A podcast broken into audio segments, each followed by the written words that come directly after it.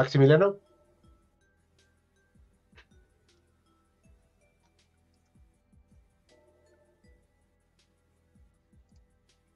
¿Mandé? Ya estamos. Muy buenas noches a todos. Les damos la bienvenida al canal de HC Historia Contemporánea. Y el día de hoy veremos este tema que es la Volkstrom. Espero haberlo pronunciado bien.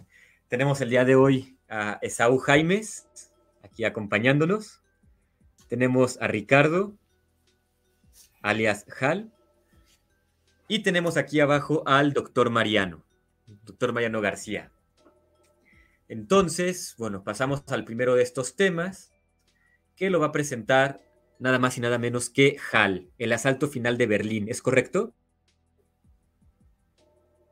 Correctísimo, señor moderador. ¿Ya tengo la palabra? Perfecto. Por favor, adelante. Bueno, pues nada, antes que nada, primero quiero agradecerles. Tuvimos unos pequeños detalles técnicos ahorita, tanto nuestro moderador como todos, entonces vamos a irnos turnando muy lentamente el micrófono para no saturarnos. Así que, moderador, por favor, le pido que usted nos vaya indicando cómo vamos hablando. ¿Para bien? Claro que sí, voy a contar su tiempo y les indico cuando sea su turno. Perfecto, señor. Muchas gracias. Pues muchas gracias a todos por sintonizarnos. Gracias a Mariano, Esaú y a Maximiliano por estar hoy presentes. Y pues vamos a empezar a hablar de esta cosa de el, del Volkstrom, pero ¿por qué tenemos que hablar de esta cosa? Bueno, pues para empezar es un tema del señor Esaú Jaimes, que ahorita ya cuando le toquemos el turno a él, pues él nos va a decir por qué lo eligió. Y además quiero anunciarles una sorpresita, señor moderador, y a todos aquí presentes. El sábado se estrena nada más y nada menos que un video dedicado especialmente a este tema. Así los queremos. Así que vamos a empezar. Entonces, a ver, ¿qué pasa aquí con este tema? Es, vamos a empezar una parte hablando de qué pasaba en 1944. Ya para este momento, lo que todos conocemos como la Alemania nacional socialista, aunque había tenido grandes conquistas, estaba totalmente extendida, el ejército muy desgastado y la Unión Soviética había entrado en modo turbo de producción, ha ayudado muchísimo, y esto cabe aclararlo por Estados Unidos, para que pudieran seguir combatiendo a la bestia nacional socialista. O sea, nada de que ellos lo avancieran solos, pero en 1944, ¿qué pasa? El día D, en el frente occidental, en lo que hoy conocemos así el asalto a las playas de Normandía, que por cierto, este año me parece muy prudente que hagamos un tema en vivo de eso y un video del asalto a Normandía, de del ataque, y también la operación que va a ser la Unión Soviética paralela, lo que es este, el, el ataque por el frente oriental, que va a ser fundamental para desgastar totalmente a esta fuerza de Alemania de Adolfito de aquel entonces. ¿Qué va a provocar esto? Que el ejército esté prácticamente desgastado ya. En el frente occidental habían estado relajados, pero se enfrentan una vez más la Alemania a la pesadilla de los dos frentes. Algo que siempre habían querido evitar desde la Primera Guerra Mundial.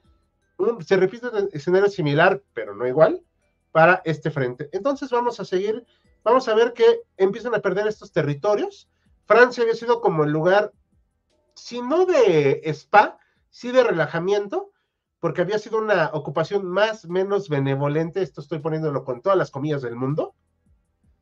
Y la zona de Bélgica, Holanda y una parte de Italia eran como los frentes de contención, porque habían intentado ya atacar desde Italia. Pero poco a poco se va desmoronando todo este frente, y ya no digamos el frente oriental, donde todos los territorios que había ocupado el, este, las potencias del eje, pues los va perdiendo a niveles catastróficos. Poco a poco va retrocediendo esta Alemania, se queda sin su aliado, sí, se habían sido aliados, su aliado finlandés, se habían quedado totalmente aislados también de campos petrolíferos para 1945, y aunque intentaron una última ofensiva, digamos, en, en 1944, en lo que se conoce como la batalla de las Ardenas o la este, va a ser un contraataque final. Esto ya para el invierno, si bien agarró por sorpresa a los estadounidenses y británicos, no va a ser suficiente y el Frente Nacional Socialista va a caer poco a poco, pero aún así todavía presentan batalla. Se recurre, esta imagen yo la coloré, digo, no la coloré a mano, sino con un programa. Van a recurrir entonces a decir, bueno, vamos a buscar, a usar a la gente que se pueda. Y como vemos acá, pues no es la gente más capacitada, ¿verdad? Lo que se le hace como Volksturm, que más o menos traducido del alemán va a ser como las fuerzas de asalto del pueblo, Volks, espero haberlo traducido bien porque no soy alemán, es pueblo. Por eso el Volkswagen va a ser el, pues, del pueblo, ¿no? Se supone. Pero van a usar a lo que se pueda de civiles para incorporarlos como fuerza de ataque. Esto es un acto totalmente desesperado. ¿Por qué? Porque significa que te quedaste sin hombres, te quedaste sin soldados. ¿Por qué? Porque lo desperdiciaste de una manera terrible. La logística gana guerras al final, y pues ya Alemania para este momento estaba totalmente desgastada. Vemos como acá, para 1945 ya, prácticamente están siendo rodeados una pinza sobre eh, ellos, de ambos flancos, ya se liberó París, intentaron atacar, aunque las Ardenas fue una batalla muy importante. Llegó este señor llamado Patton y pues pasó lo que tenía que pasar, no se detuvo y contraatacó. Y aunque hicieron una operación que se llama Operación Bodenplatte, que tenemos un video en el canal, por cierto, en Año Nuevo de 1945, fue el canto del cisne de la Luftwaffe. Por cierto, la Luftwaffe para este momento, la aviación alemana, está totalmente destrozada no tienen prácticamente marina, la infantería está totalmente agotada. Eh, muchos adoran los tanques alemanes, creo que todos estamos aquí más o menos conscientes que hay un fetichismo al armamento alemán de la Segunda Guerra Mundial, pero por más bonitos que sean los tanques, no te ganan batallas si no tienes cómo repararlos. Creo que a eso, a eso me refiero con logística ay, es que los tanques eh, estadounidenses eran muy feos, pues a nadie le importa porque ganaban batallas, o sea, entonces, y si tenías a un general como Patton, pues ya ni se diga. El momento final va a ser Berlín, en abril de 1945, muy en la mano de la fecha de nacimiento del cabo austriaco, y los Volkston van a ser como uno de los últimos puntos de resistencia. Son miles y miles de soldados los que, bueno, soldados que realmente son fuerzas paramilitares, pero este, ahorita van a explicar más a qué se trata ellos. estos y todos los soldados que quedaban van a estar totalmente aislados. O sea, se quiere que haya millones de armas. ¿De dónde? No hay cómo surtirlos. O sea, es una cuestión irreal. Es una, eh, las arengas que va a hacer este Goebbels, y también, por cierto, les anunciamos que vamos a sacar un video de Goebbels, de la propaganda, en un par de semanas. Eh, que lo escribió acá el señor Esaú Jaimes, por cierto. Goebbels va a hacer arengas al público, pero son arengas vacías. Y son deseos irreales. Ah, por la defensa de la nación. No, más bien estoy defendiendo lo que puedo. Pero Berlín va a quedar totalmente destrozada. El ataque, eh, todavía van a hacer un último ataque en el lago Balatón eh, para este, hacer en Hungría una contención es una cosa absurda. Y este va a ser el cerco de Berlín que se va a usar contra ellos. Por cierto, los aliados este, occidentales, llámese Reino Unido, ahí voy, ya voy, y gracias por el anuncio. Los aliados occidentales dejan a la Unión Soviética tomar Berlín, lo que en mi opinión, que nadie pidió, fue un error garrafal, porque no les debías haber permitido llegar hasta ahí, pero bueno. Entonces, pues se quedan con Berlín, la destrozan y pues aquí vemos algunas de las imágenes al respecto, pero hasta aquí me parece que va a llegar mi exposición. Para este momento, obviamente, esto es totalmente un desastre.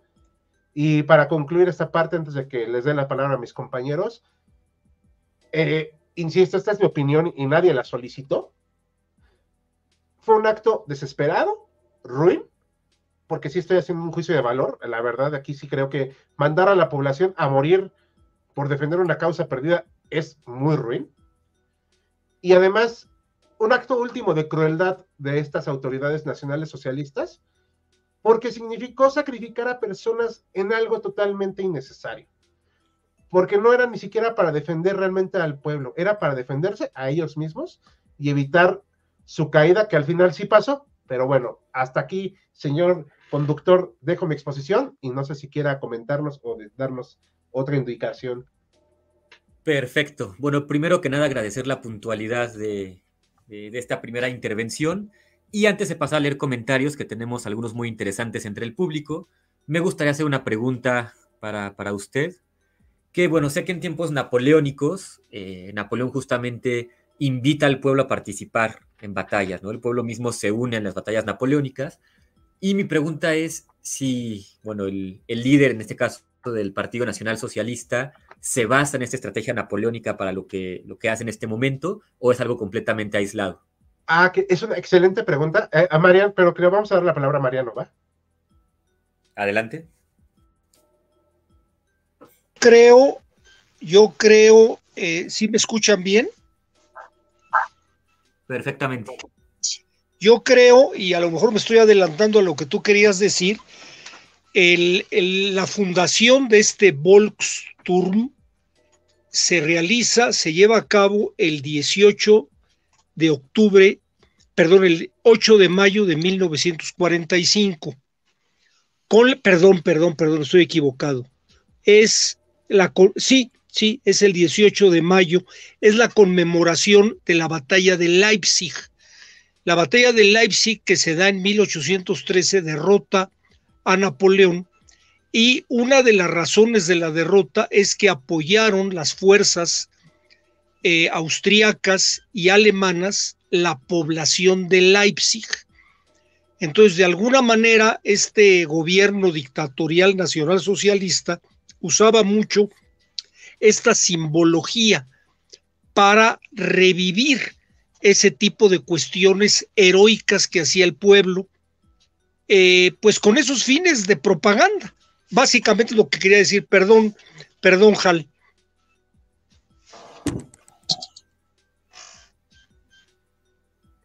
Eh, señor conductor, ¿ya puedo hablar? Por favor, adelante. Eh, sí, de hecho, justamente Mariano tiene todo y absolutamente la razón, por eso siempre es un gusto, la verdad, tenerlo aquí, siempre nos instruye muchas cosas. Efectivamente, y eso viene en nuestro próximo video, son los Landstrom, que espero haberlo dicho bien, y si no, una disculpa, solo aprendí alemán en Duolingo y hasta ahí llego. Este, exactamente, es esa arenga acá fanática de así como derrotamos en fuerzas, en tiempos de Napoleón, a estas fuerzas, nosotros vamos así a combatir a los malvados que nos quieran invadir. Claro, antes invadimos a medio Europa, ¿no? Pero, pero ahora nos quieren invadir, ¿no? O sea, es un acto de cinismo, un acto de hipocresía, la verdad, y también una arenga pues, muy vacía. Por cierto, hay una cosa muy triste, y eso me va adelanto un poquito y una disculpa eh, hay, eso voy a volver a retomar luego otro, otro de esos videos. Hay, un, hay una situación lo que se llamaba Königsberg, que era la capital de Prusia, que la gente trata de defenderla desesperadamente, porque es la capital histórica de Prusia, que hoy ya no existe ni siquiera Prusia. Una disculpa, pero hoy en día se llama Kaliningrado, porque se lo carranceó, vamos a decirlo así, se lo robó Rusia, Unión Soviética y ahora Rusia y la cual fue defendida de manera desesperada. En parte, gracias a estas personas, se contuvo un rato, pero porque tenía también un significado más allá de las arengas de los nacionalsocialistas, que eran vacías. La razón por la que muchos defendieron este punto, y ahorita lo van a explicar con más ahínco, era porque era su tierra de cientos de años. O sea, también esa situación era. Pero sí, hizo esta arenga Adolfito para eh, convocar a la gente, despertar sus sentimientos más nacionalistas. Mm, la verdad es que no era voluntario, también hay que decirlo, pero bueno, eso ya es otro tema. No sé si quieras comentar algo más, señor conductor. Bueno, primero que nada agradecer a ambos participantes, creo que la duda quedó esclarecida y entiendo por supuesto que siendo un partido, pues como su nombre lo dice, nacional socialista, tenía que tener un discurso dirigido al pueblo que por supuesto inspirara o por lo menos ayudara pues en este, en este movimiento ¿no? que, se estaba viendo en aquel tiempo. Ah, si gustan pasamos a comentarios del público, que ya tenemos por aquí algunos. ¿A, a quiere decir el señor Mariano, el doctor Mariano una palabra? O sea, se me cuatrapearon los ah, adelante, adelante. Me, se me cuatrapearon los platinos cuando me dieron la, la palabra. Eh, eh, este Volksturm arranca el 18 de octubre de 1944. Es cuando se conmemora la batalla de Leipzig. El término de la Volksturm se tiene ubicado el 8 de mayo de 1945, cuando ya la derrota de, de Alemania es inminente. Nada más era eso, gracias. Ah, perfecto, muchas gracias por la aclaración. Y si gustan, pasamos ahora sí con comentarios del público.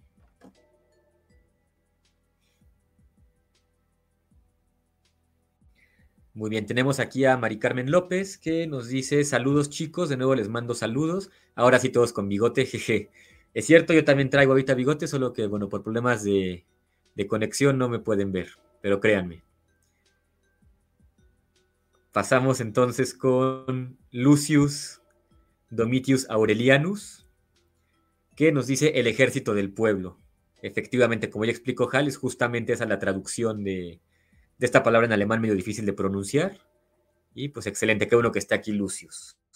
Continuamos con Gabriel M, que nos dice qué terrible es la guerra total.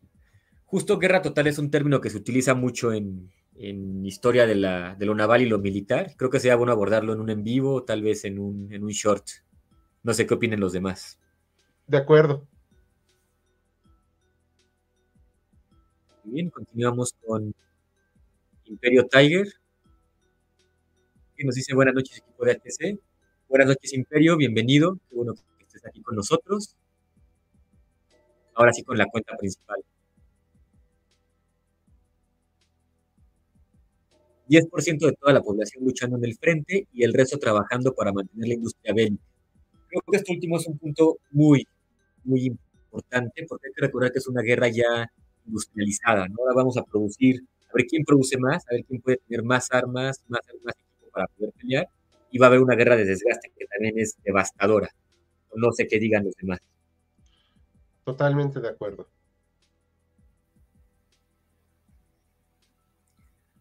Muy bien, pasamos aquí al siguiente comentario. Isel Hanay Martínez nos dice saludos. Buenas noches, Isel. Qué bueno que estés aquí acompañándonos en el en vivo. Joaquín Hernández, saludos a todos. Saludos, Joaquín. Esperemos verte aquí la próxima vez. Son todos, señor moderador. Y tenemos ya aquí todos los mensajes. Muy bien, pues si los, las cuentas no me fallan, es el tema de Esaú el que sigue. ¿Qué nos va a decir cuál es la creación de las Volksturm? Gracias, Max. Eh, buenas noches eh, a todos. En efecto, ya más o menos con lo que nos comentaba Hal, tenemos el, trasfondo o el, contexto eh, en el que se va a crear este, este grupo armado. la idea original surge antes de la, fecha que ya nos comentó acertadamente el doctor Mariano, de, de, octubre de 1944. Hay que entender que para estos meses o días la, eh, la, inminencia de la derrota y de la toma de Berlín es cada vez eh, pues más una noticia que se espera que algo, algo que se pueda eh, evitar. Y el primero que se da cuenta de, de, esto como de manera abierta y franca es uno de los generales más destacados de, de Alemania, que es el que en la imagen, en las dos imágenes que tenemos ahí, que es Hans Guderian. él en ese momento, 1900, fines de 1943, inicio de 1944, es el, el jefe del Estado Mayor alemán y concretamente está a cargo de la defensa del frente oriental, es decir, de detener el avance de los soviéticos. Él se da cuenta que se están quedando sin tropas, se están quedando sin, sin manera de defender el frente soviético y él le plantea a, eh, al líder de, Alemania esos, esos eh, años, a nuestro cabo austriaco, la idea de que necesitamos más ejército y de, que ya no de dónde sacarlo y entonces hay que volver a un viejo concepto, que es otra palabra que ya mencionamos también aquí, que es el, Landstorm. El Landstorm es literalmente el ejército de tierra o el ejército de, tierra entendido más como el lugar de origen de las personas, no como de, tierra por donde se desarrollan, que es un concepto, y atendiendo a la pregunta que hacían hace un rato, es un concepto que apareció brevemente al final de la Primera Guerra Mundial, igual al final de la Primera Guerra Mundial, el, eh, Prusia hizo un último intento por hacer una leva general y hacer un Landstorm.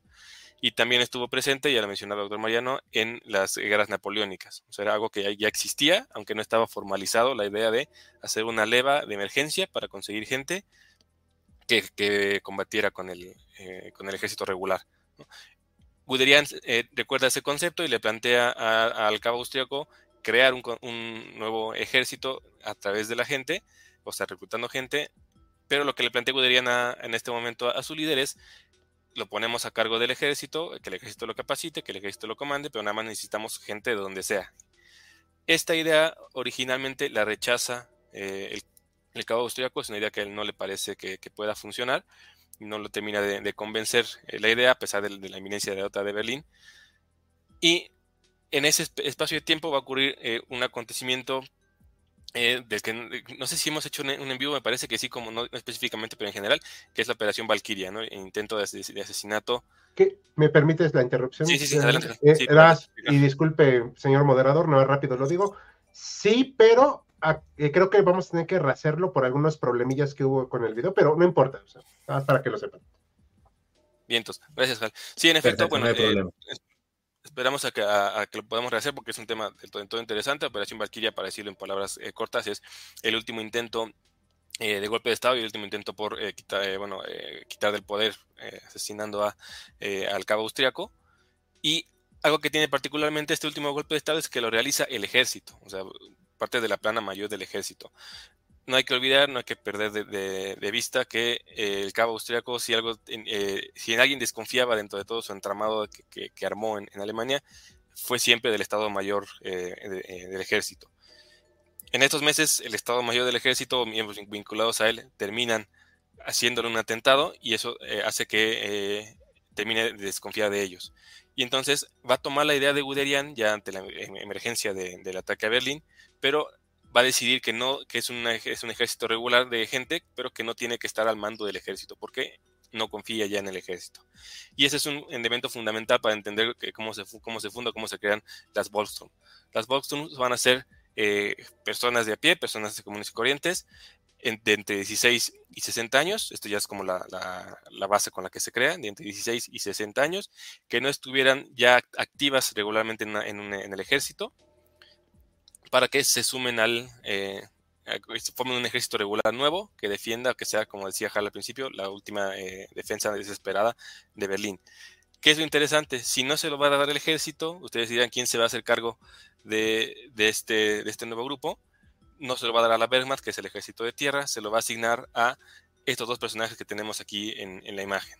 El personaje de la eh, izquierda es Martin Bormann, que para entonces era el el, canciller del, Partido Nacional Socialista, ¿no? o sea, el jefe del partido, para decirlo en palabras más breves. Y eh, Goebbels, que era el eh, ministro de propaganda, a quien le va a asignar el Volksturm, eh, el líder de Alemania, la creación, es al partido. Esto es bien importante para entender cómo, cómo funcionaba, cómo querían que funcionara el Volksturm. No se lo va a dar al ejército, se lo va a encargar al partido. ¿Por qué? Porque va a decir el líder de Alemania en esos momentos, el partido se, lo puede organizar mejor que el ejército, confío más en el partido y además el partido les va, se va a encargar de que sea un ejército que tenga, que esté ideologizado. No sé si, si la palabra queda como clara. O sea, que esté adoctrinado, que siga la idea del partido y que, pueda eh, enfrentar esta última batalla con la idea consciente de que es eh, ganar la guerra o morir en el intento. Por eso es que se le encarga al partido y se le encarga a Goebbels que si pueden ver el video que se va a estrenar brevemente, ahí les se explica claramente por qué es importante eh, que lo reciba Goebbels, porque es el encargado, el encargado de la propaganda de, de, Alemania de, de aquellos años. Es, el que, es el que comanda todo lo que tiene que ver con propaganda, es el que se encargaba de que las personas comunes y corrientes vieran en todo momento, en todas sus actividades diarias, cosas relativas al partido. Entonces, perdón, el, el, cabo austriaco confía en ese, en ese personaje. Y Martin Bormann es el jefe del partido, es, el, es el, eh, la figura más importante del partido, el, cargo es canciller, y a él le encarga reclutar, le pone de hecho una cifra, le dice, necesito que reclutes 6 millones de personas para crear esta eh, Guardia Nacional nueva, este Volksturm. Y entonces eh, se da ya todo este, este, proceso, y es interesante que se da dentro del esquema del partido. lo que hace Bormann es pedirle a todas las divisiones del partido, más bien a todos los líderes regionales del partido, que empiecen a hacer una leva, que empiecen a, arengar a los, ciudadanos para que se sumen a, los Volkstum.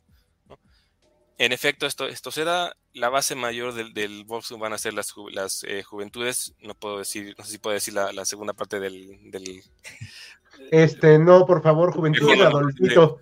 Juventudes que admiraban a su líder, sabemos, sabemos el segundo nombre es, eh, asociado al, apellido, eh, ellos van a ser la mayor parte, mayor parte también va a haber un, buen montón de, personas de mayor edad, se van a sumar incluso mujeres, eh, y aquí lo interesante es que a los tumbos, o sea, se están, son personas que se están capacitando para la acción mientras está la guerra. Eh, de hecho, las primeras acciones que hacen es preparar trincheras, preparar defensas, los empiezan a capacitar en el uso de armas, les, entregan armas, a los tumbos les van eh, inventando uniformes y dando este, uniformes. Aquí, por ejemplo, esta imagen es muy representativa, ¿no? Es una, una es una mujer, es una ciudadana que se integra a las Volkswagen al final y le están enseñando a usar eh, un Panzerfaust, que es el, lanzagranadas para los blindados, ¿no? Es, eh, esta imagen, por ejemplo, la anterior, si la puedes, eh, bueno, es parecida a esta. Es una persona ya de, edad avanzada con su Panzerfaust y la persona de al lado, sin exagerar, debe tener 16 o 17 años. Es, un, ejército ya de personas de a pie. no es un ejército regular, son entrenados sobre la marcha. Eh, incluso vean las, vestimentas, son personas civiles que van a, van a recibir esta, esta cometida de defender Berlín en virtud de que ya el ejército regular está derrotado o está en, activo, en, lejos de la ciudad y necesita eh, la defensa. ¿no? Aquí hay otra imagen interesante, son tres personas de a pie, tres civiles eh, cargando unos Panzerfaust listos para, para usarlos en, la batalla. ¿no?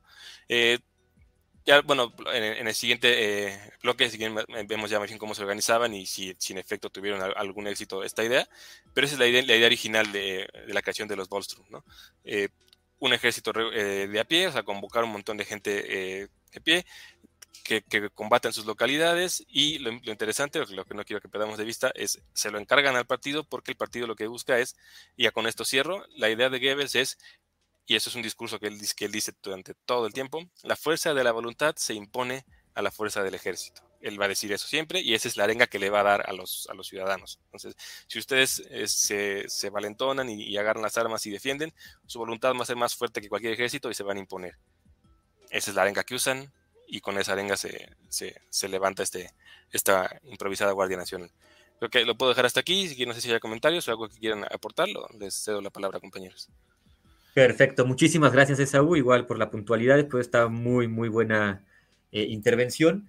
Eh, sabemos, bueno, por lo que acabas de decir, que es primero nada un movimiento propagandístico, ¿no? O sea, Goebbels está involucrado en esto, vemos que el pueblo cree en este movimiento, por lo que estamos viendo cómo se unen y cómo participan, pero me gustaría, bueno, preguntar si se sabe más o menos en promedio cuánto duraba la capacitación, más o menos en qué consistía o qué tiempo tenían para prepararse para una cosa así. Adelante, Hal.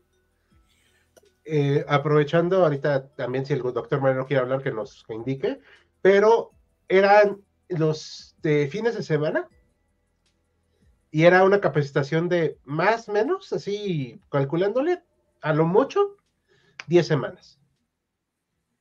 Y eso estoy exagerando. O sea, es lo básico de lo básico. Sí, o sea, eh, algo que comentaremos en el video que va a salir el sábado y esto lo voy a dejar así como que notita, digamos, digámosle como un post-it, así que tenemos que poner.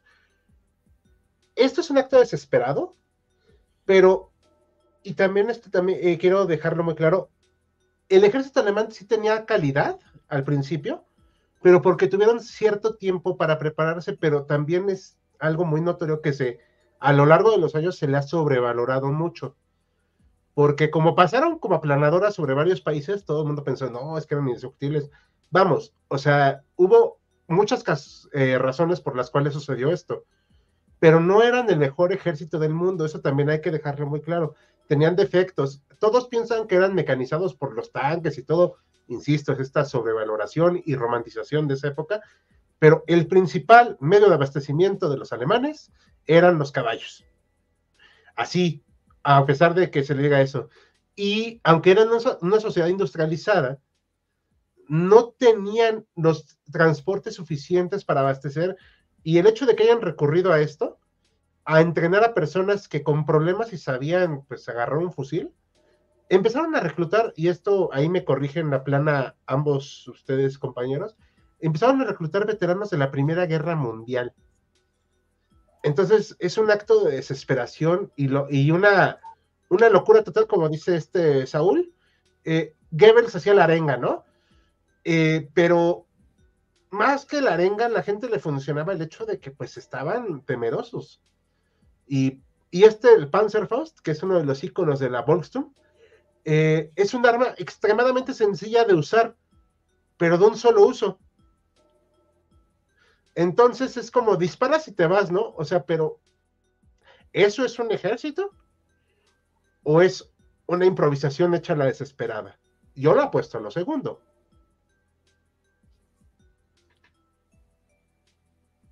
Sí, totalmente. Son medidas desesperadas y. Perfecto, muchas gracias. Son medidas desesperadas y creo que eso nos permite pasar a los comentarios que tenemos aquí, aquí en, en YouTube. Si gustan, los vemos en pantalla.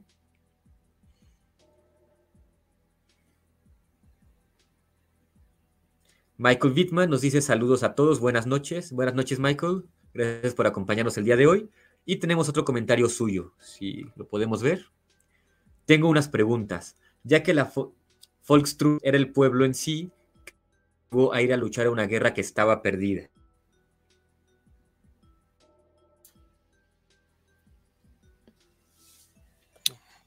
Sí, eh, bueno, si Digo, la, respuesta es, como complicada porque no podemos generalizar que fue la misma motivación para todos.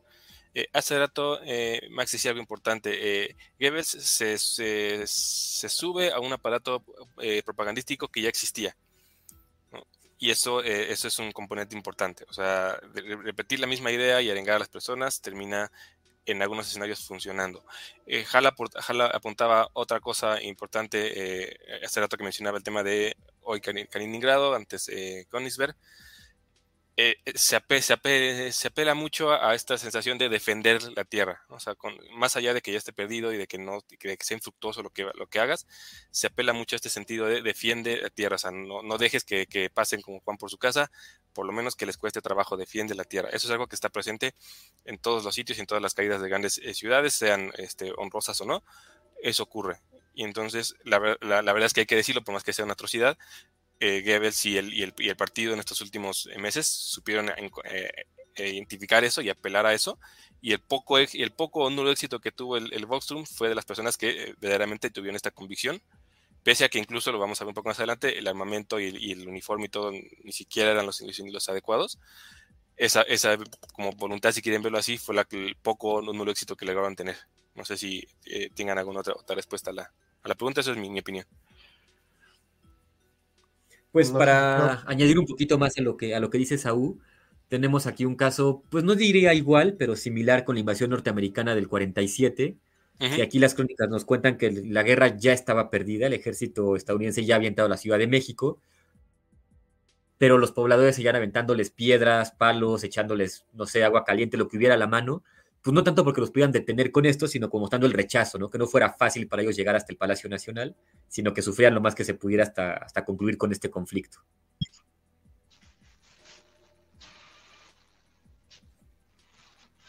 Ahora, si gustan, tenemos aquí un, Ma comentario. Quiero hablar el doctor Mariano. Si me permites, Max, ah, este, claro creo que, que hay que aclarar que eh, este grupo fue un grupo prácticamente de leva. La gente en su mayoría fue obligada. La comparación con la reacción de la población en la guerra del 47 fue espontánea. Aquí a la gente la obligaron. Iban casa por casa, luego voy a platicar de cómo se organizó, pero iban casa por casa a reclutar a la gente y de todos tipos. Van desde el, el hombre, el adulto, hasta el adolescente, hasta el discapacitado o el anciano. Nada más. Perfecto, muchas gracias por, por, añadir, porque sí es muy importante eso, ¿no? que no siempre es la voluntad propia de, del individuo que participa, sino que en este caso influye la autoridad del, pues, del gobierno en turno. Si gustan, entonces pasamos al siguiente comentario. Y al inicio del directo comentaban que los líderes militares mandaron al pueblo a pelear por los propios líderes y no por el pueblo alemán. Así sabiendo eso, ¿por qué el pueblo directamente no desertó? Creo que tiene que ver con lo que comenta el doctor Mariano, que comentó hace unos segundos, pero no sé si quieran añadir algo más a esta respuesta.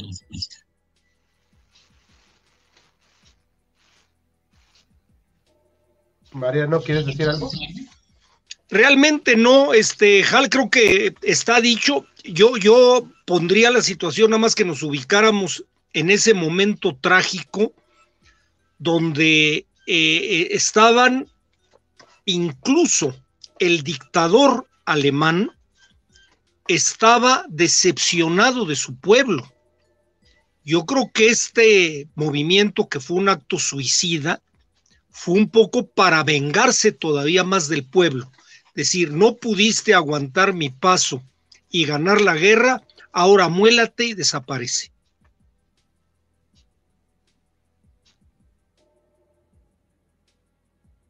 Adelante, Hal.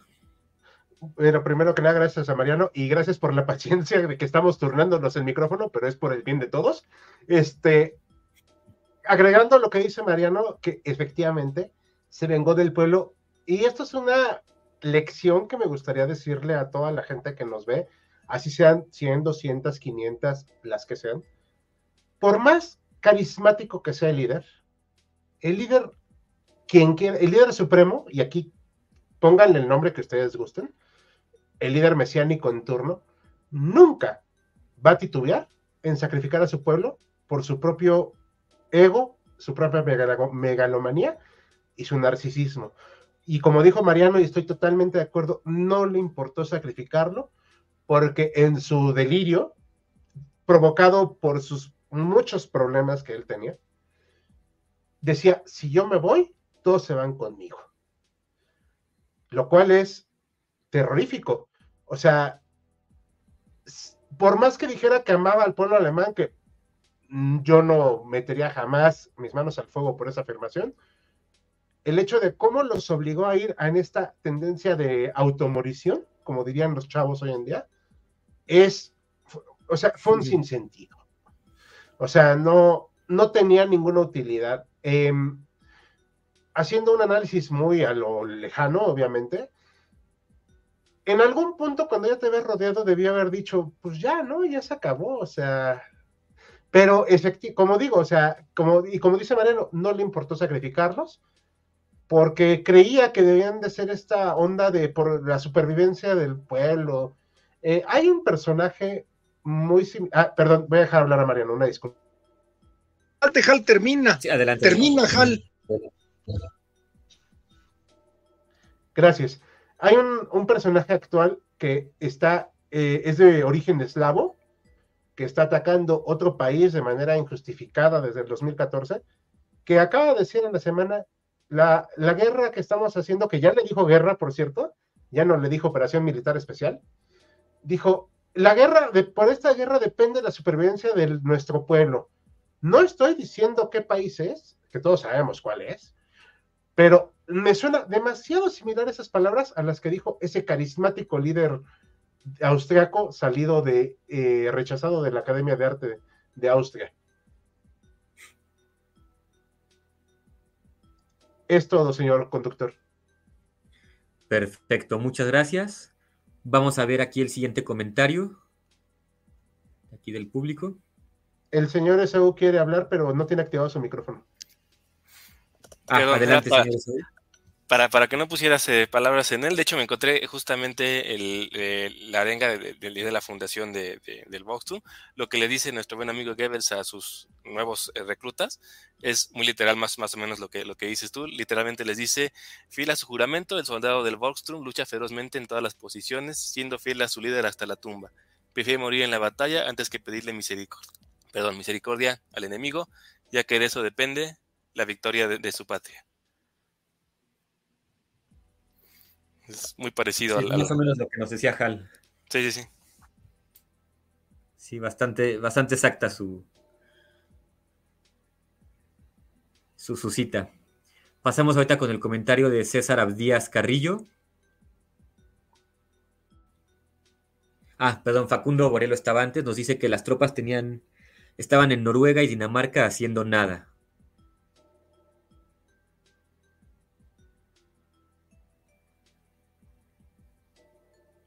Ahora sí, César nos dice, los únicos que lograron hacer algo en la Volksturm fueron unos veteranos de la Primera Guerra Mundial. Sí, justamente lo que nos habrá bajado hace unos minutos.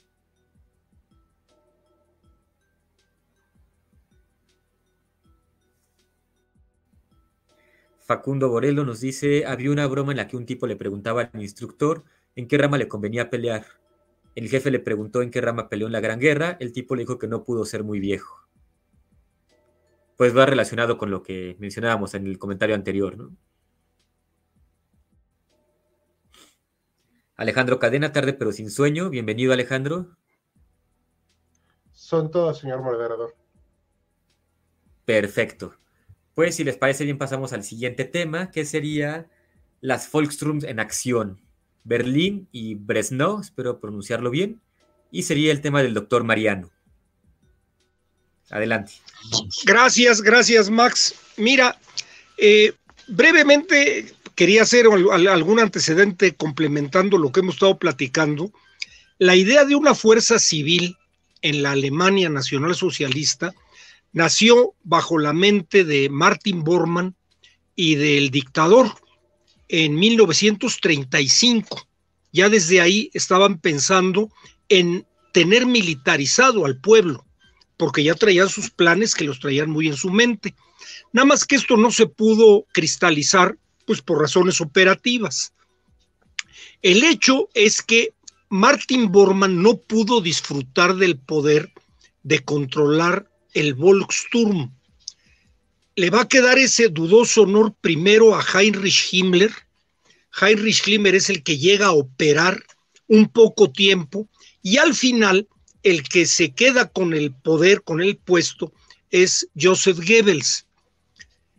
Eh, bien decía Max en su, en su intervención que el dictador alemán desconfiaba del ejército y le daba poder a sus cercanos, lo que era propiamente el partido.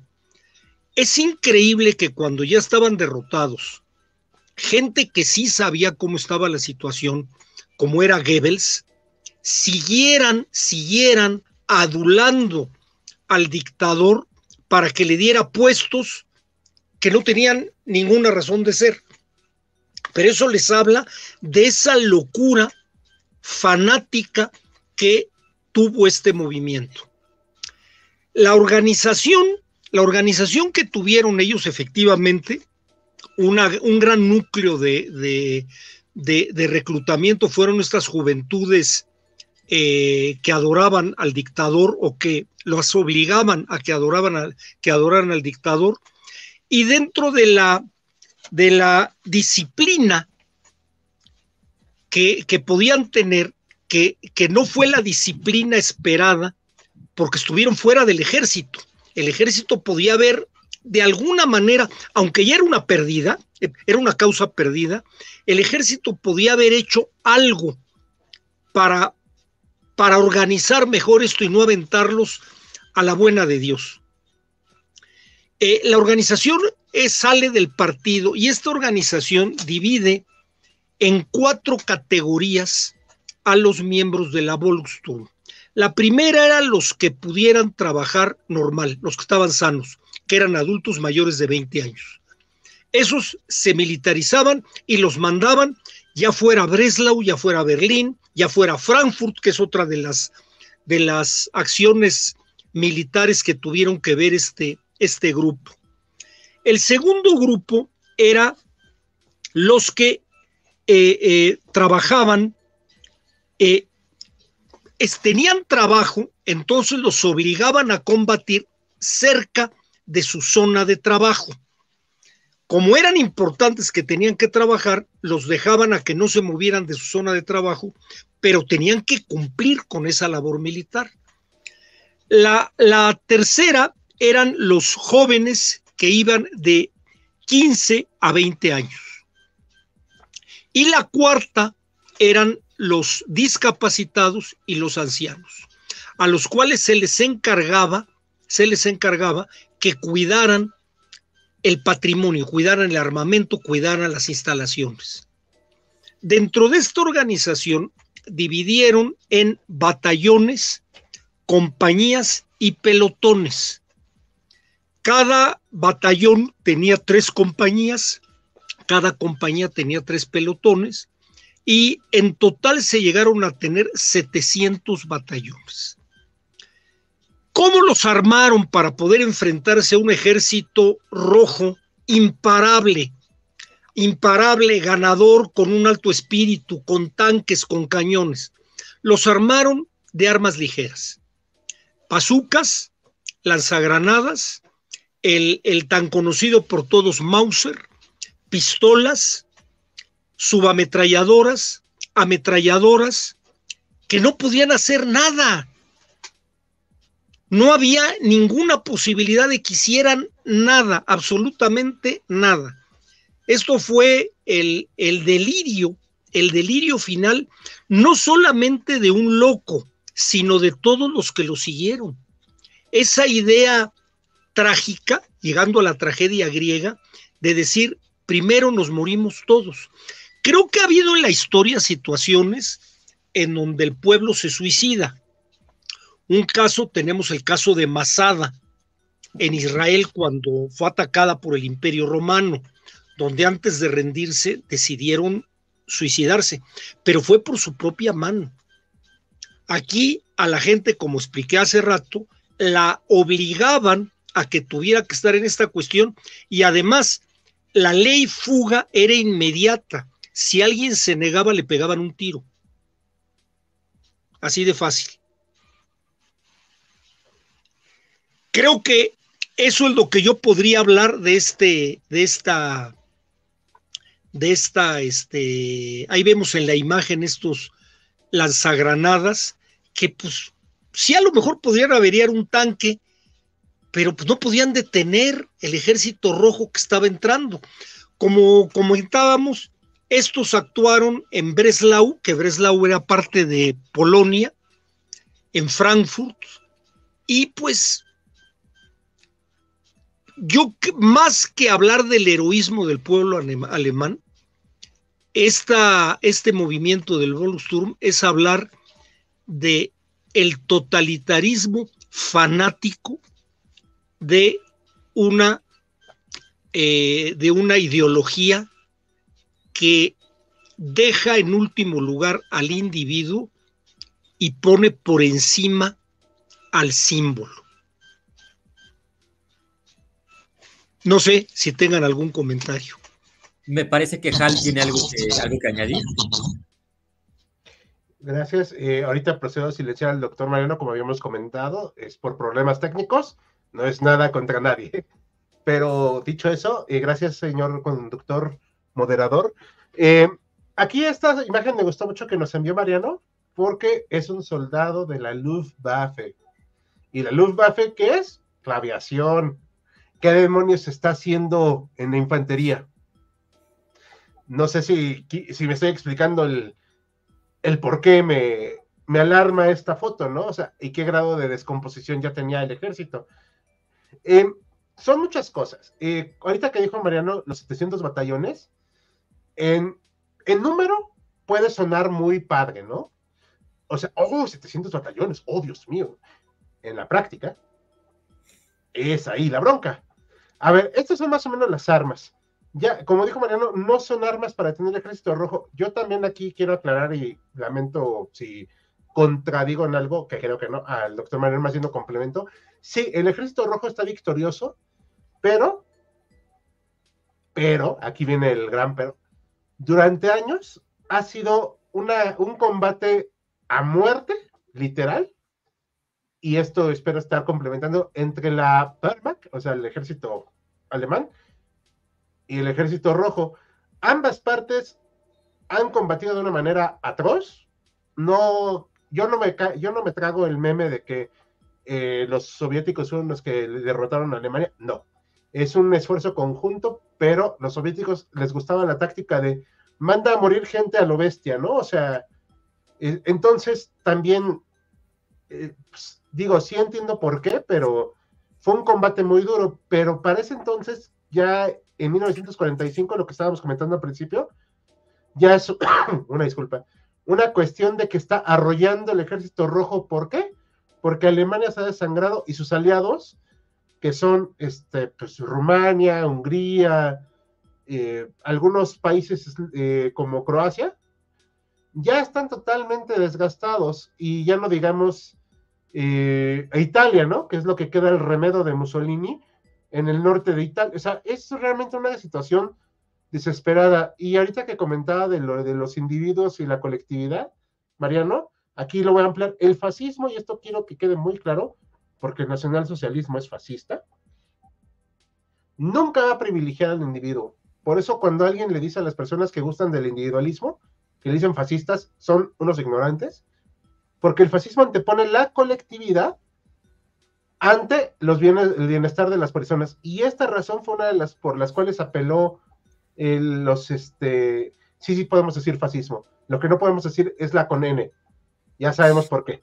Este, pero em, lo que no se eh, va privilegiadamente es el bienestar individual y por eso estos líderes van a decir, no, pues que se muera toda la gente, ¿no? Los que se tengan que morir. O sea, es terrorífico. O sea, yo, yo, yo, yo acá hablando, yo no puedo decirle eso a la gente, pero yo no, yo no soy de esa ideología, ¿verdad?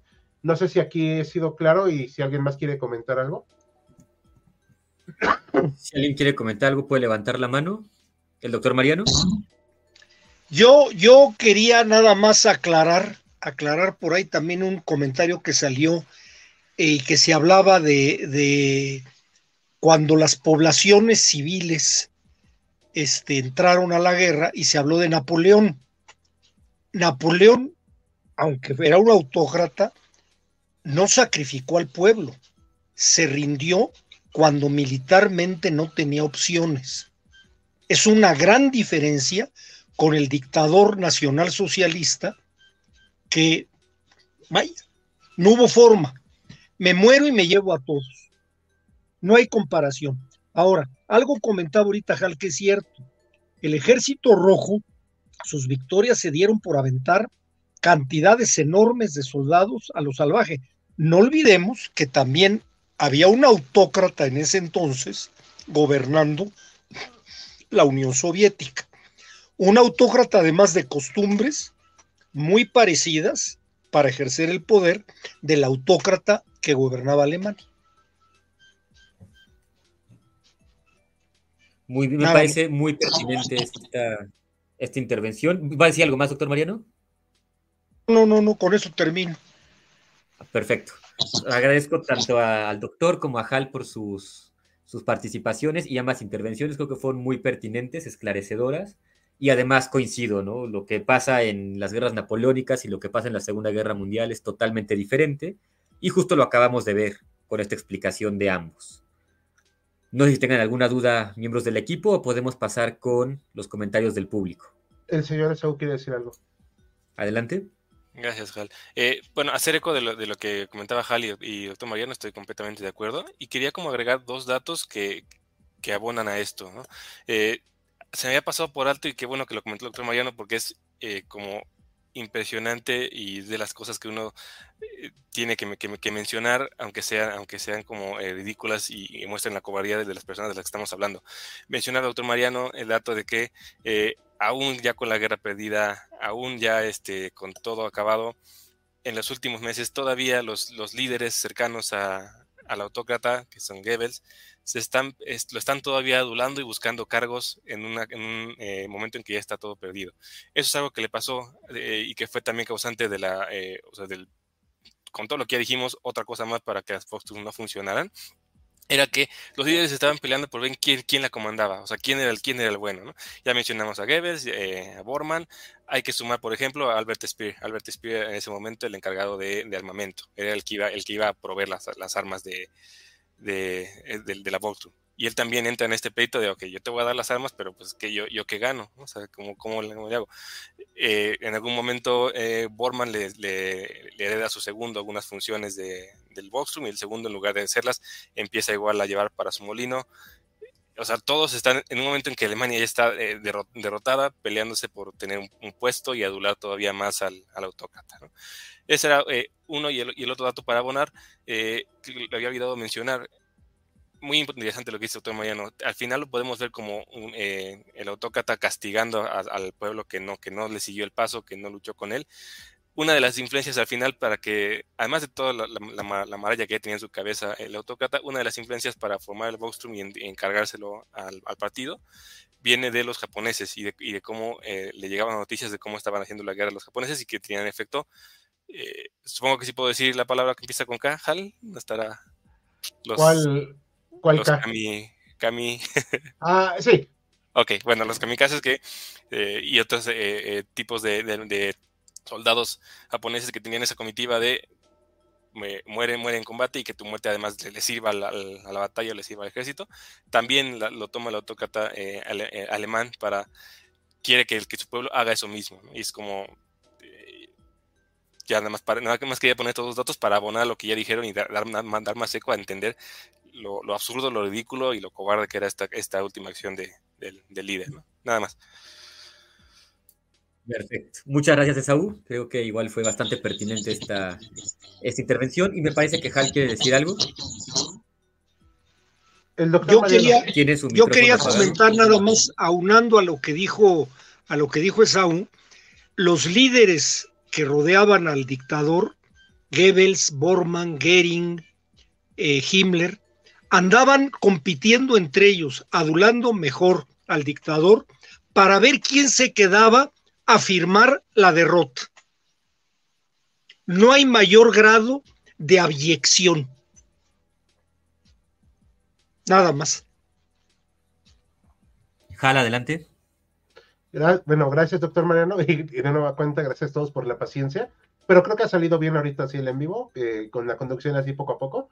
Dicho eso, eh, hubo una romantización de estas partes, de estas personas que efectivamente, y nunca mejor dicho, cobardes, eh, de la automorición. Se romantizaron esa idea de manera realmente siniestra, porque este, dijeron, bueno, pues nos vamos con todo y todo, ¿no?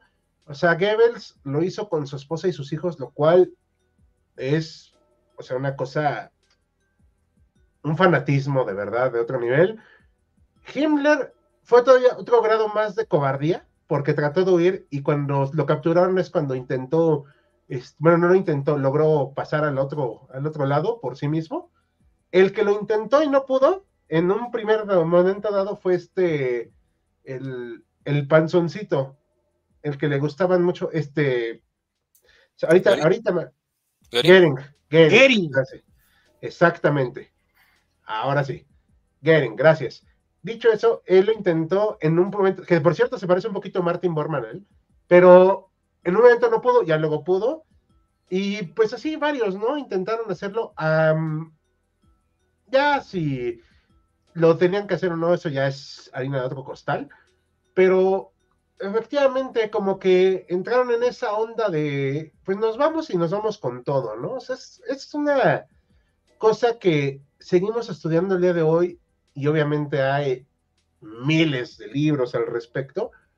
Y sigue provocando una sorpresa porque aparte de que estas personas que tuvieron que pelear, que no querían hacerlo, tuvieron que hacerlo por unos líderes que ya no les importaba.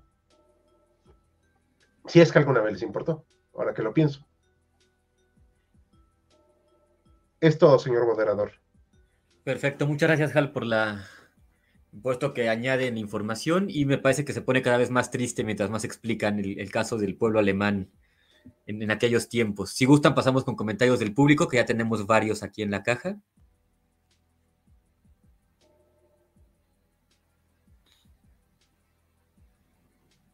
Comenzamos con Ned Luz Olivos, que nos dice saludos al equipo de HC.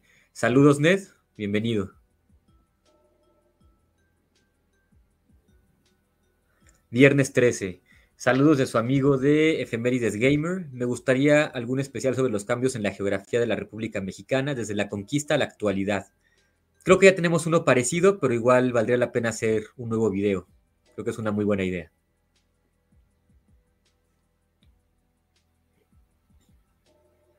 Mari Carmen López, ¿qué pasó con los líderes de este ejército cuando se perdió la guerra? Es una muy buena pregunta, pero creo que lo acaban de contestar hace unos minutos. Sí, todos cancelaron la suscripción a la vida. bueno, no todos, ¿eh? Ah, bueno, Spear sí vivió algunos años, eh, pero Bormann, Himmler y Goebbels sí. Eh, Bormann está como que en duda, ¿no? Si, si, si se quitó la suscripción o fue. Eh, también sobrevivió este Donitz. Ah, Donitz. Este, también este, sobrevivió Guderian, que por cierto, él quiso lavarle muchísimo la cara al ejército alemán, por lo cual está el mito ese terrorífico de que ellos no hicieron nada, lo cual es un absurdo. Este, y pues ahí hay otros, ¿no? O sea, que fueron luego al juicio de Nuremberg, que alguno que otro sobrevivió. Sí, pero ah. que estos tres que eran los importantes, sí se, por cierto, paréntesis, así como que haciendo un pequeño spoiler, y ahorita si Mariano quiere hablar, que por favor nos lo diga, porque igual lo estamos interrumpiendo. Eh, varios líderes militares, eh, algunos no cometieron atrocidades, también hay que ser honestos, no vamos a ser tan eh, tontos de decir, todos hicieron mal, no, no, no, también hay que entender que fue una guerra y también había pues, gente competente, o sea, eso también.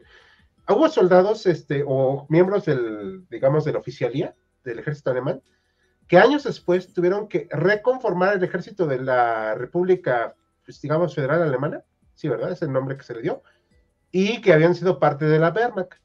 Y hoy en día algunos grita, ponen el grito al cielo porque algunos de ellos estaban en lo que luego se conformó como la OTAN. Bueno, aquí yo hago una pregunta así al aire, ¿no? Bueno, entonces, ¿de dónde demonios crees que iban a sacar miembros del ejército años después de que cayó la Alemania del autócrata del este, austriaco, ¿no? O sea, también hay que ser un poquito sensatos, o sea, pues de dónde van a salir. Es como si ahorita regañáramos al, a uno de los generales de Ucrania porque viene de antecedentes del ejército soviético. Pues de dónde queríamos que salieran. O sea, es, un absurdo. Pero bueno, algunos sí obviamente estuvieron en este ejército, luego pasaron al ejército alemán de la República ya democrática. O sea, la federal, pues. Eh, Mariano quiere decir algo. Me parece que el doctor Mariano quiere, quiere comentar algo. Adelante. Mariano, activa tú tu micrófono, por favor. Yo creo, yo creo que nada más son, son así comentarios que me vienen. Hay una parte muy importante de los juicios de Nuremberg. Hubo muchos militares de la Wehrmacht que fueron condenados a muerte en los juicios de Nuremberg. Y tal vez pues, pase lo que diga Hal, en muchos casos ellos no cometieron las atrocidades que hicieron, pero hay algo que se estableció como jurisprudencia en los juicios de Nuremberg, que no siempre se ha cumplido, pero que es el hecho de que no se vale el argumento de que cumplo órdenes y estoy a las órdenes de un superior. El soldado, más soldado, es preferible que le pegue un balazo a su jefe a que torture a una persona. No se vale el decir, me ordenaron torturarla. Eso yo creo que es de las grandes ganancias que la humanidad tuvo, por lo menos a nivel metodológico.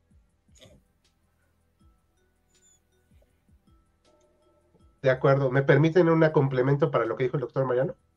Claro que sí, por favor procedo a silenciar a Mariano respetuosamente y ahorita le damos la palabra si lo necesita.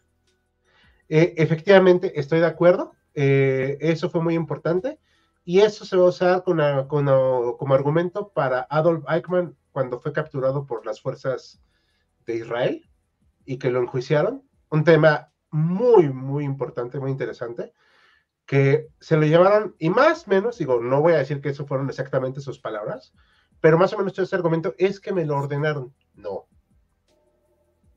No, no, no, no. O sea, no, no se puede permitir eso. Porque al final de cuentas era un ser racional que sabía perfectamente qué hacía cuando diseñaba todo el aparato del holocausto. Eso solamente es la palabra que voy a mencionar, holocausto. No vamos a mencionar todo lo que pasó alrededor. Pero Él diseñó prácticamente toda la logística detrás de eso y lo hizo con una eficacia alemana que de verdad pues daba miedo, ¿no? O sea, e, entonces no vale. Y, y efectivamente, como dijo el doctor Mariano, eso ya no se va a valer para varios soldados posteriormente y por eso varios fueron investigados cuando se unieron a la Bundeswehr, que es el ejército de la República Alemana actual, que se les examinó para ver que no hubieran cometido al menos atrocidades que fueran injustificables. No sé si hasta aquí me expliqué. Perfectamente. Si gustan, continuamos con los mensajes para terminar con esta sección.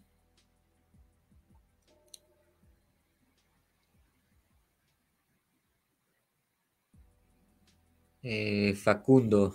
La Luftwaffe tuvo divisiones de tierra, pero de pésimo o flojo desempeño. Sí, lo que decía Jala hace unos momentos, ¿no? Con la imagen que vimos en pantalla.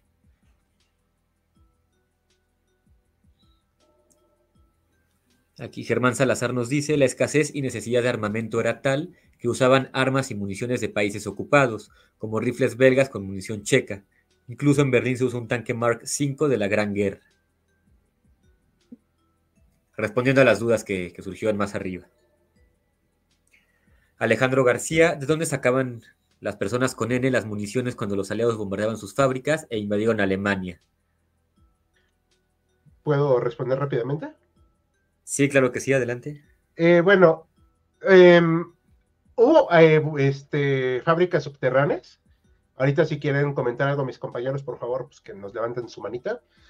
Hubo eh, producción, de hecho en 1944, cosa curiosa, fue el mayor año de producción industrial alemana de la guerra. Eso es algo que a muchos les saca de onda, porque dicen, no, pues estaban siendo bombardeados. Sí, pero este, pusieron a tope todas las fábricas, ¿no? Eh, y como dijo otro compañero, pues empezaron a sacar de otros lados para poder eh, complementarlo. De hecho, algo muy curioso es que al inicio de la guerra, la industria checa, o bueno, lo que digamos que es la industria de la República Checa, era una de las mejores del continente en armamento y sacaron tanques que luego le pusieron Panzer P-38 para atacar Polonia. O sea, esa idea de que Alemania era la super duper potencia industrial militar es un mito, porque tiene mucho de mito, o sea, de que propaganda, pues, porque usaban lo que se pudieran robar de otros países. Es todo. Perfecto. ¿Algo más que quieran agregar? Hablando, hablando a lo que decías de Checoslovaquia, Checoslovaquia es hasta la fecha, hay una ciudad en Checoslovaquia, Berno, sin la E, es BRNO, que es uno de los grandes fabricantes de todo tipo de armas y de una calidad extraordinaria. ¿eh? Excelente dato, ese sí no, lo conocía. Ni yo. Continuamos con, con los comentarios del público. Alejandro Cadena nos dice, también tengo entendido que la estructura jerárquica de la Volkstrom era bicéfala, tenía dos cadenas de mando. ¿Es correcto esto? Sí, digamos informalmente, el, que el mando político lo tenía el, partido, como la parte de organizarlo, y el mando militar lo tenía eh, Himmler originalmente y después lo, pasó a Goebbels. Dentro de lo poco ordenado que tenían, sí estaba de esa manera. Perfecto. Muchas gracias por el aporte. Y continuamos.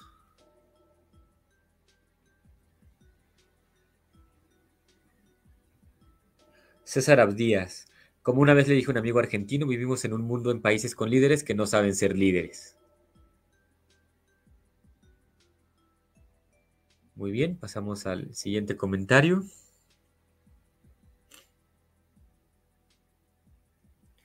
Germán Salazar, puedo pensar que querían tener puestos de mayor importancia para tener un lugar en alguna mesa de negociación con los aliados. También yo creo que es una posibilidad, ¿no? Y creo que Saúl coincide.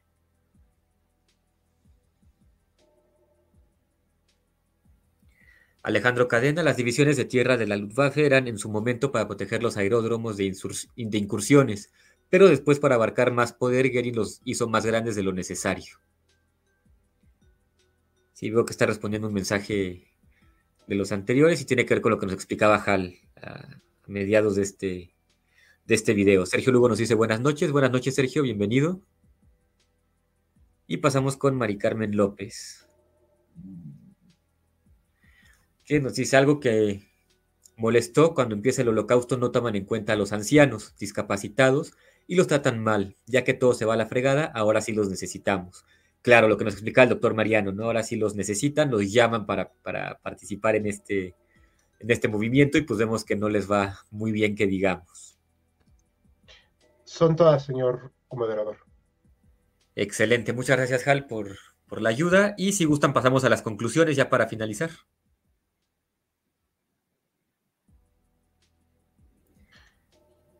Bueno, voy a empezar yo, si quieren. sí, Este, claro. Para ahorita que ya nos digan los demás, que, que creo que quedamos dubitativos. Em, bueno, como conclusión, hay que mencionar que, a pesar de que yo ahorita sí les, sí les di un trato tal vez muy duro a las Volksturm, también es cierto que eran personas comunes y corrientes que estaban tratando de defender lo que podían de su tierra. Más allá de la idea nacional socialista que tal vez tengan o no tengan ellos responsabilidad de haber permitido que se llegara a este punto, también es cierto que eran personas que trataban de vivir su día a día. Y ellos se vieron envueltos en esto, o sea, como dijo Mariano, era una leva al final. O sea, vas a ir al frente, oye, pero pues, ¿qué vamos a hacer, no? O sea, nos habían dicho por la propaganda que estábamos ganando y que era victoria y tras victoria, y de repente ya estamos en una situación donde nos bombardean un día sí, el otro también, donde no tenemos lo más esencial y pues lo que guste, ¿no? Eh, hace tiempo alguien comentaba, pues sí, víctima de su poco conocimiento, que es que Adolfito llevó a Alemania otra vez al gran desarrollo. No. Adolfito lo que hizo fue arengar a la gente y de cuando empezaron a ocupar demás países, ¿qué hizo? Robar. Ahí se nutrieron de muchos recursos. Entonces, era un espejismo. Cuando ocuparon Francia, eh, las fuerzas alemanas, había una, eh, una toma de recursos brutal. O sea, la mantequilla, la comida y todo eso eran elementos que se llevaba a Alemania. En, entonces, esta idea de que todo iba bien, pues era una, una mentira. Y cuando le llegó el golpe de la realidad a las personas, ahora sí que los alemanes de esa época, pues ya era muy tarde. No, esto, esto de Operación Valkyria, que eventualmente lo hablaremos, no fue un movimiento popular de las Volkswagen ni nada. De hecho, las Volkswagen quedaron supeditadas a la Wehrmacht para poder eh, surtirse de armamento, pero era una cosa totalmente desorganizada porque eran personas que, que pues con problemas se podían defender y ellos nunca intervinieron en esta cuestión de la operación Valkyria de ningún modo, porque esto fue de parte de un, una fracción, digamos, de la élite del ejército que querían salvar su pellejo. No era un ideal democrático, ni vamos a derrotar al líder que nos... No, no, no. Era de, nos está llevando a la ruina este hombre, entonces vamos a quitarlo para poner un gobierno provisional y negociar con los aliados. En ningún momento estaban arrepentidos de lo que hicieron como parte del ejército alemán cuando había victorias, por cierto. Eso también es algo que cabe destacar. Y los Volks son las personas que se sumaron a esto, poco o nada tenían que hacer. Eran miles de personas, cientos de miles o millones, si gustamos, mal armados, sin uniforme, por cierto, que también hay que decirlo. Su uniforme era esta cosita. Y ya, porque no había más. Entonces, eran un pobre ejército, más bien un, una fuerza paramilitar, medio mal entrenada, medio mal armada, y motivada exclusivamente para tratar de defender lo que quedaba de su país. No más. Es todo, señor. Simple y sencillamente destinada al fracaso, por lo que, lo que hemos visto. Muchas gracias, Hal, por el aporte, tu participación. Y no sé si quiera continuar el señor Esaú, el doctor Mariano.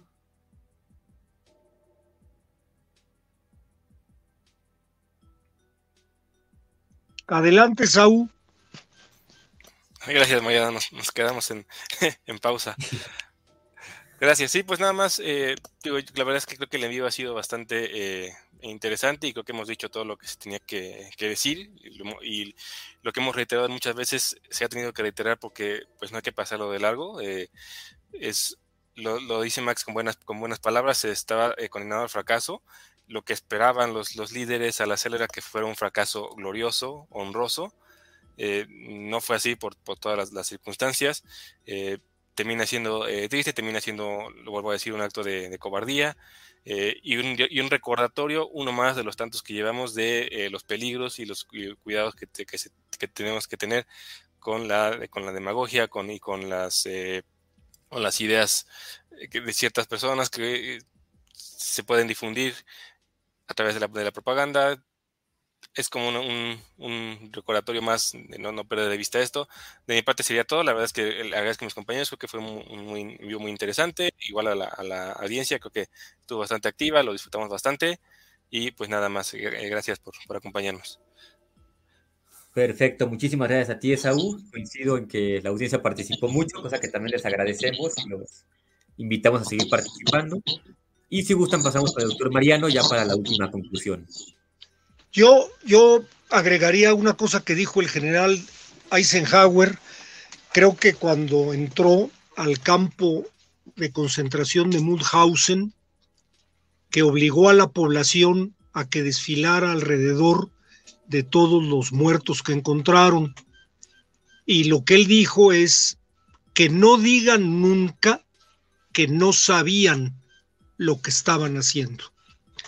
Si bien defiendo lo que dice Hall, de que esta gente del Volksturm, sobre todo al final de la guerra, lo que trataba era de sobrevivir, sí tengo que decir que el pueblo alemán, como también dijo, mientras hubo victorias, qué maravilla pero cuando hubo fracasos y que los vivieron, porque había racionamiento, había bombardeos, todavía seguían creyendo en el gran dictador. No sé si sea por una cuestión genética, de disciplina, pero, pero sí son corresponsables del desastre, en mi opinión. Perfecto, pues muchísimas gracias, doctor Mariano. Y pues creo que pasamos ahora a la despedida, ya para finalizar con este en vivo. Pues, por mi parte, les, bueno, les agradezco por la invitación, por ser el moderador el día de hoy. agradezco al público que nos acompañó, que además estuvo comentando. Aquí tenemos un último mensaje de Sergio Lugo, que nos dice que además de que no tenían líneas de producción como tal, mucho sobre todo al inicio se hacía de manera más que nada artesanal lo que también hacía muy caro y poco fiable la producción de armas. Bueno, muchas gracias a, Sergio, a todos los, los compañeros que participaron. Mari Mejía nos manda saludos, saludos para Mari, bienvenida.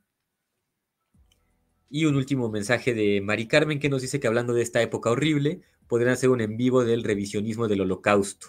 Creo que es una muy buena idea, hay que, hay que anotarlo para tomarlo en cuenta y hacerlo más adelante. No sé qué opinen los demás. Sí, por que con cuidadito. Sí, con, con pinzas, porque. Excelente. Bueno, pues por mi parte sería todo. Espero que lo hayan disfrutado, que les haya gustado. Y los dejo con el resto del equipo para que se despida y pues finalicemos ahora sí con el video. Adelante, Hal.